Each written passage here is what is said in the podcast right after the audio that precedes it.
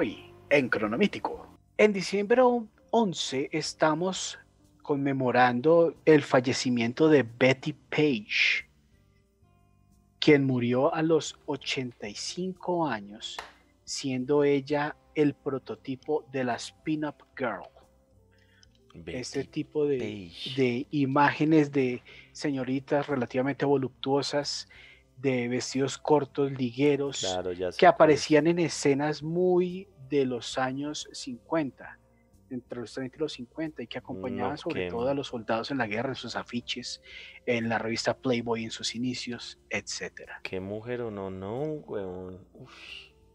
La peli negra que se vestía con, con esos vestiditos corticos con puntitos, demonios de tacones, toda esta onda del pin demonios, más bien. Oh, demonios. ¡Demonios, señorita! No, qué mujer, weón. Qué mujer. 85 años murió después de estar súper alejada de el mundo del espectáculo al convertirse al cristianismo radical. Ah, sí. Betty Page. Sí, de repente desapareció y solo pues. se supo de ella hasta que murió de neumonía. Vea pues. Sí. Y mi hermano, en 1980, diciembre 11, arranca la serie televisiva Magnum con el señor Tom Selleck, el bigote playero, que por hacer esta serie dejó de actuar en Indiana Jones y le pasó el papel a la B, a Harrison Ford. Pero igual también fue muy conocido el man, o, es muy conocido. Sí, señor, el modelo de calzoncillos y el, eh, eh, uno de los novios de Mónica Geller. Sí, no, y después el man hizo unas series ahí, pero ese man, yo estaba haciendo cuenta, ese man ya debe tener por eso 70. Y ese man ya está, ya está viejito, ese bigote está canoso. Sí, claro.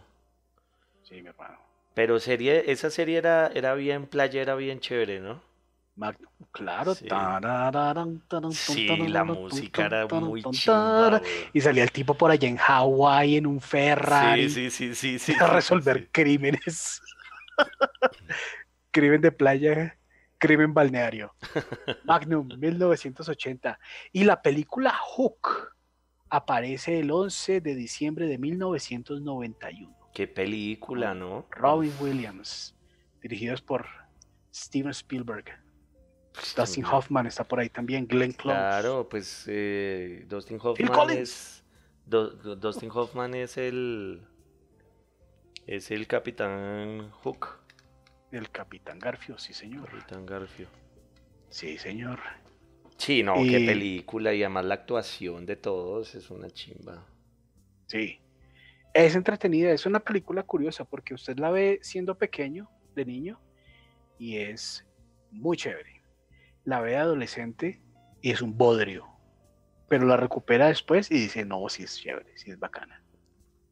No, a mí siempre me ha gustado. no, pues, eh, Otro de sus tatuajes, el de Rufio. Pero ¿por qué va a ser un bodrio cuando uno es adolescente, weón? Ay, calvo, no. así eso está, así está usted, así está usted. Ay, no, que es una mierda, marica. Ay, no.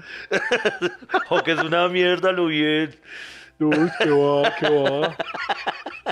Hook. Hay que darle un vistazo. Ay, también está Julia Roberts. Julia Roberts, que es campanita, sí. sí, ese papel sí. Mm, mm poco, de poco a nada.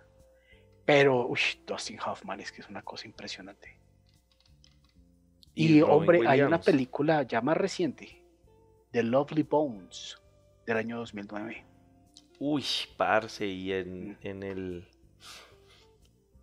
En, eh, en, diciembre 6 se eh, asesinaba a la. o sea, era la muerte de la niña. Mm. O sea, en la película se muere el diciembre 6. La mataron para el estreno. La mataron para el estreno. Sí, señor, The Lovely Bones. Uy, no, marica, la mejor actuación de Stanley Tucci, weón. Trágica, pero bonita. Stanley Tucci con bigote. Y Mark Wahlberg actúa muy bien también. Mark Wahlberg siempre actúa bien, pero Pero pues ahí haciendo de papá. Mm. Sí, sí, sí. Es una película dura, dura, dura. Y Bonita, es- pero sí. complicada. Y la pelada, la pelada, póngale la firma, esa china está a punto de ganarse un Oscar, weón. Está a Mm. punto, está, la han nominado como unas tres veces, weón. So, es que no me sé, no sé, no sé pronunciar el nombre de la pelada. Sorirarururiru. Pero es a una, ella. es una actrizota, weón. Sorirá actrizota. Rururiru. Ya la veremos So- próximamente. Sorori, recibiendo- sorori, sorori, rara. The Lovely Bones, año 2009. Y le termino con la nota metaficticia, hombre. En 1985, el 11 de diciembre, el Unabomber mata por primera vez con un paquete explosivo al dueño de una tienda de computadores en Estados Unidos. El Unabomber es un terrorista doméstico, un terrorista gringo que estaba buscando derrocar el gobierno gringo. Su primera explosión, porque el tipo atacaba a punta de bomba, fue en el año 1979. ¿Qué Y pasó con esa serie, y- weón? Esa serie me dejó más iniciado, marica. No la volvieron a hacer, weón. Era una chimba con Terminator. El man de Terminator. De Terminator algo. De Terminator 7. De... Este, este Terminator, una bomber, mi hermano, este lo agarraron en 1996 y le clavaron ocho cadenas perpetuas sin derecho a pataleo. Es que toda la, eh, si se ve en la serie, la serie es muy buena y el man, Mm. el man todas las, todas las bombas las hacía eh, caseras, super caseras y eran tenaces, marica. Porque Sí, si eran, eh, eran, eh, eran duras. Las, las, la- pero no, tampoco hacía como un gran escándalo ni no, no eran tan grandes como Ajá. para destruir una casa, pero sí era para matar exactamente a la persona, o sea, nomás para abrirla y eran tan pequeñas que cabían en un sobre o, o en un paquete pequeñito y con eso los mataba. Uy, no, la serie es muy buena. Solo una temporada. y es con este man, ¿cómo se llama? El de Avatar, el, ah, ahí, el actor principal de Avatar. El australiano. Ese man, es con Sí. él. Hombre, Luna Bomber. Los peligros de ser matemático. Menos mal nos dedicamos al diseño.